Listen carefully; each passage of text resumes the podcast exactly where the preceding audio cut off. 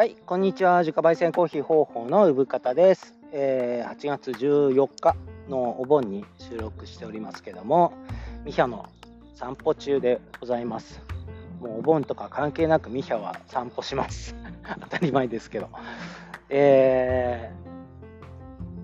ーなんかね、台風来てて、あのね、日本横断するんですけど、気圧が低いせいか、ちょっと頭痛いんですよね。でなんかね夏バテかなとか思ってたんですけどあこれ低気圧のせいだとか思って。なんか嫌ですよね。その気圧に体調とか気分とか持ってかれるのってすごく理不尽な気がして嫌だなって思うのと。あとまあねホルモンバランスが崩れてるとかでなんか気分がねとか。なんかそういうのって理不尽ね理不尽ですよね。なんか嫌だな えーなんか自分の意思じゃないところで持ってかれてるっていう、えー体調、体調なのかな、気圧って。まあそんな感じです。台風が来てますんで、まあ雨が降ったり晴れたり、えーちょっと不安定ですけども、なんかせっかくのね、お盆なんだけど、なんか残念ですよね。あのー花火大会なんかもあのやらない感じらしいですし、えー夏祭り、お盆ね、やぐら組んで、あれ、僕一番好きなんですけど、なんかそれもね、あのところどころの地方で、地方って地区で、えーやってるっぽいんですけどね、ちょっと天気がねっていうところで、僕もちょっと浴衣着て参加したいなって思ってるんですけどね、昔は近所であよくやってましたけど、最近、最近っていうかもうずっと近所ではやってないですね。えーまあ子供たちが少ないっていうのもあるかな。はい。えー まああのーお盆はね僕ら僕らっていうか自営業ですしお客様とか帰省客を迎える側なんで、えー仕事を頑張ってやっております。えー最近だとあのコーヒーゼリーめっちゃ作ってますね。えー毎日今まではね週週末だけ作ってたんですけど最近は毎日作って、えー大人気でございます。はいえーあのねあのー、飯出さん 山登りですけど飯出さんをね、えー行ってまいりましたよ。これはね結構スペシャルトピックスなんですよ僕の中で。あの飯出さんはあのどこどこの山行ってきたよって、ね、今までも言ってきたんですけど毎週ほぼ毎週山登り、えーして、えー年間40日去年だとね、えー行ってたんですけど飯出山を登りたくて、まあ、ほぼほぼトレーニングみたいな形まあなんかそういう意味合いもあったと思うんですよね。もう最終的に飯出山行くからえーちょっと登れる体にしとこうみたいなね意識があったんですよ。大体1年間をかけて、まあだから去年の今頃だったら、夏ぐらいだったら、飯出山登れてないんですよ。絶対無理でした。あの、登山、まあ友達の中で登山部でグループで行ってるんですけど、まあ、僕が一番ね、あの貧弱だと思うんですよ、登山を登る、体ができてないから、飯出山に行くっていう目標があって、なんかそれに向けて、こう、いろんな山を登りながら、こう、頑張ってきた。みたいな意識があるし、普段の生活の中でも、えーちょっと運動をね、取り入れてやってたんですけど、全部ね、飯出山に登りたいがためなんですね。で、それ、飯出山、まあ、福島県の人たちにとったら、やっぱり、あのね、なんだろう、こう、もっと有名な山あるんですよ。磐梯山とか安達太良山とかね、東連峰とかあるんですけど、飯出山はね、ちょっと特別ですよ。うん。で、ちょっと行ってきたら、えーおすごいねっていう、ちょっとなる感じ。で実際、あの僕のあの身内なんかからもすごいねっていう言葉もいいてて、今までそんな反応なかったんですよ。行ってきた、どこどこの山行ってきたよとか言ったら、あ、そうなんだ、あそこいいよね、みたいな、山好きのね、身内の方たちから言われるんですけど、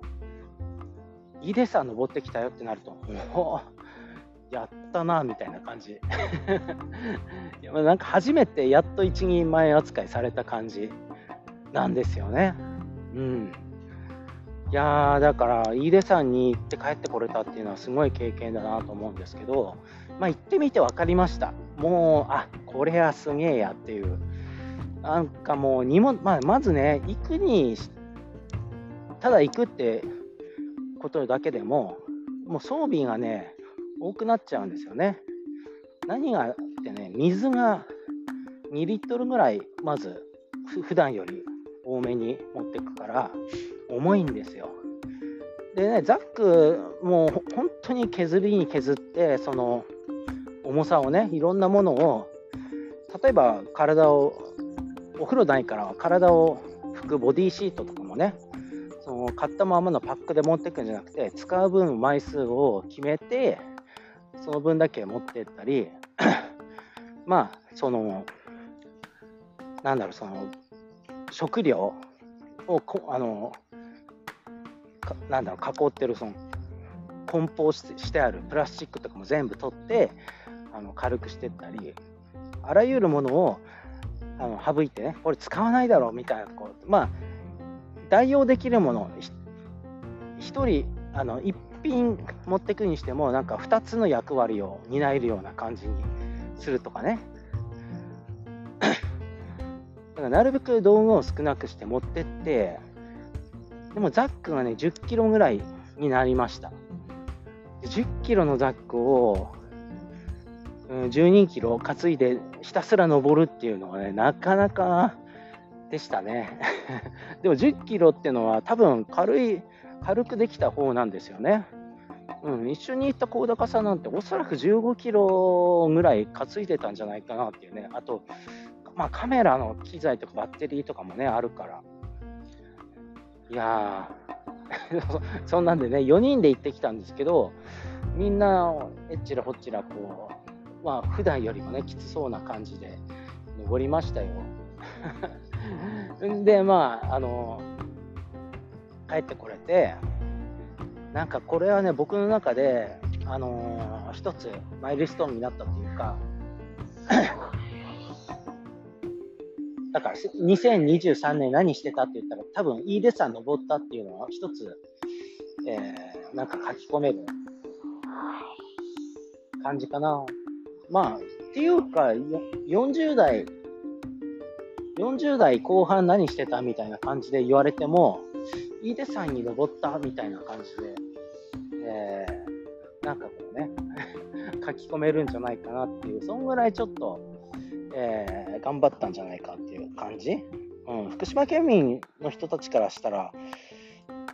なんかそんな感じするなっていう感じですかね。福島県民に限らずそうなのかな。まだもうあのー、なんか行く前まではすごいビビってましたね。ずっとなんかいろんな山に行っても遠くの方に壁みたいのが見えるんですよ。ね、会津小判ヶ岳に登ってもあここはすごいところに来たぞって思うんだけど遠くの方に井出山が見えるんですね壁になって。であんなとこ誰が行くんだろうみたいなね、えー、見えて。でまあ行けない行けないとずっと思ってたし行こうって思い始めたのは、だから、飯出さん行きますよみたいなね、大高さんとかが言ってて、本来だったら去年行ってたんですけど、えー、まあ去年なんかちょっとね、いろいろあって行けなかった。だから今年に行く行くことになったんだけど、1年間ね、準備期間をもらったんで、なんかその間にちょっと体が間に合ってよかったなっていう。ねえ。なんかやっぱり普通に生活してた感じだといきなりは登れないんだろうなっていう感じですかね。うん。まあでもすごくいい山で、うーん、ただね、やっぱ山頂、まあ行く時もね、晴れ、ずっともう晴れ、晴れてたよっていうよりも、もう異常に暑かった。まあ、ものすごい夏、夏に行ってきたって感じで、水も足りなくなったし、まあ、足りなくなってからこう水を汲んでね、えー、水、水が出てるところがあって、えー、なんだっけな、目薬清水だったかな。なんかそんなんで、ちょろちょろ出てるんですよ。あれね、多分雪解け水だと思うんですけど、なんかそこからね、みんな水を汲んで、命をつなぐんですね。もう水がなくなったってなんかもうね、怖いですよ。あんな感じで。山登ってる途中に水がなくなったっていうのは本当命に関わると思う。だからこう水のみ、水がね、汲めるなんていうのは本当にありがたい話で。なんかそんな感じで。で山の上に登っていくと、まあ、小川なんかも流れてて、まあ、雪解け水で、であのー、山頂じゃないんですよ、山小屋って。その下の方にあって、全然下の方にあって、で次の日、えー、山頂にアタックするって感じなんですけど、山小屋に着いた時点あたりから、こう、山頂がね、雲に覆われてる感じなんですよ。あの雲天気が曇ってるじゃなくて、天気は晴れてるんだけど、山だけ雲の中。雲の中が、えらい暴風、風が強くて、で、雲の中だからいるだけで濡れちゃうみたいなね、感じでした。で、だから風景は、なんかね、見えなかった。風景は残念な感じでした。山の上はね、あの登ってる最中とか下ってる最中は晴れてたんだけど、なんか、肝心の、なんか写真で見てた感じの、あの行ってよかったなっていう風景は見れなかったんだけど、でもね、飯出山に山頂を踏んで帰ってくるっていうのは、もう目標だったから、まあ、本当にそれで行って帰ってこれてよかったなでももしかしたら山頂を踏んだ瞬間僕は泣いちゃうんじゃないかなぐらいのあの気持ちではいたんだけどもうそれどころじゃなかったね。もう真っ白ですっごい風強くて低体温症になっちゃうよって感じで、えー、ちょっと命を晒しながら、えー、山頂を踏んでもうすぐ戻って えー、ちょっと降りるとあの風も弱まってみたいなね。だからすごい、あのー、撤退しなきゃいけない、もしかしたら運が悪かったら山頂に行けなかったかもしれないんですよ、え、風強くて。まあ、実際、大日岳っていう別の最高峰の、えー、山に行こうとしてる人たちもいたんですけど、そっちは本当にやばかったらしいですね。まあ、だから僕が踏んだのは飯豊本山の山頂です。まあ、もともとそこが目標で。で、うん、行けたんですけど、全然泣けなかった。だからこの、なんかこう、消化不良な部分を残したっていうことが逆に、あ、なんか来年近いうち、行きたいなって。なんかなんだったら、秋頃もう一回行きたいなとか思ってるんですけど、思って、まあね、あの、行かないかもしれないけど、いやー、でね、だから、えらいもんですよ。そんな山に行けたっていうのは僕の中でちょっとこう自信になりましたね。はい。えー、でね、飯出山登ったなんて言うと、いろんな人が出てくる僕の中、周りの中で変化ですけど、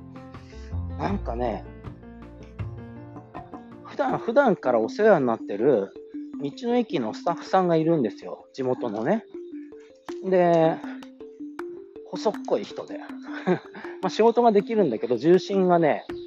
あれ腰が低いっていうかね、腰が低いなと思ってたんだけど、井出さんにのあの行ってきたっていうのが、そのスタッフさんに耳に入ったらしくて、なんか、深田さん、井出さん行ってきたんですね。あ、行ってきたんですよ。山登りよく行くんですか？そうですね、年間40日ぐらい去年は行ってましたよ、山登りみたいな。ちょっとね、どやどやってたんですけど、その普通に今まで接してたスタッフさん、実はあの北アルプスとかを年間100日ぐらい行ってたあの普通にすごい山屋だった 過去があって、まあ、結婚を機にこっちにあの福島県の方に来たんですけどもともと山屋だったらもうガチのガチのなんかもう山中毒みたいな人だったんですね。でなんかそういうのを飯出さんに行かなかったらずっと自分からは言わなかったと思うんですよ。で飯出さんに行ったっていう僕がねなんか情報が入ってなんかちょっと認めてくれた感もあったっていうか飯出さんはねそういう山ですよね。ちょっと褒めてもらえる。で、そのガチの人で、なんか言われてみたらね、細っこいっていうのも納得いくんですよ。山、ね、ものすごい重いザックを背負って、北アルプスとか歩歩ってる細い人とか、細い、なんか持久力とかね。で、重心が低いんですよ。腰が低いなと思ってた人なんですけど、言われてみたら、ザック背負った姿を思い浮かんでてみたら、バチってこう当てはまるっていうか、重心が低い山歩きの歩き方なんですね、普段から。いや、ええー、みたいになって、女の方なんですけど、えめちゃめちゃすごい人じゃんってなって、で今まで普通にね、接してきた、なんか普通にいるスタッフさんだなっていうか、なんかこう、いつもお世話になってる気のいい人だなっていう感じだったんだけど、なんかね、やっぱね、聞いてみなきゃわかんないっていうか、なんかこう、日常に隠れてるモンスターがいるもんですね。で、なんか僕もだから、その、井出さんに行ったからこそ、そういう情報が得られたっていうか、こう、話もできたっていうか、まあこれからね、山登りの先輩としていろんな意見をこう求めていきたいなっていうか、なんか趣味の中で話せることがね、増えたんで嬉しいなっていうか、怖いですよね。なんか今までどんな目で見てきたの？俺のことみたいな 気もしますし。うん。だから、可愛いもんだなって思ってたのが、ちょっといいデさん行ってきたよって情報が入った時に、頑張ったじゃんぐらいに思ってくれたのかなっていう感じですよね。自分からこう、実は私山登りしてて、年間100日ぐらい行ってたんですよねとか。最近行けてないですけど、みたいな感じの会話ができて、すごい嬉しかった。うん。まあ、言ってみたらもっと身内の、身内からの評価も井出さんに上ったってことで、かなり上がってるんですよね。やっぱり福島県民にとって井出さんってちょっと特別なんだなっていう感じでした。まあなんかその自分の中で、こう自分の自分の中で誇れるものってこう目標にしてきてそれが達成できた場合ってあるけども別にそれをなんかこう自慢げにするとかは、えー、あんまりないんだけどそのなんか嬉しいですよねなんか例えばっていう話ですけど今日あの飯出さん、ね、今年飯出さん登ったみたいな話がなんか偶然こう他の人の耳に入った時に声をかけてもらえるってだけでもこう嬉しいかな。なんかそれだけでもこうちょっと登った甲斐があるかなっていうか、うん、なんかこう、なんか僕の中ではちょっと一つ目標にしてきたものをこう達成できたっていう数少ない成功体験というか、えー、になったんですごく嬉しい感じですかね。うん、まだまだね、こう井出さんに登った時のエピソードとか話し足りないんですけど、はい、えー、ミハイルの散歩も終わりましたんで、今日はここまでです。ではでは。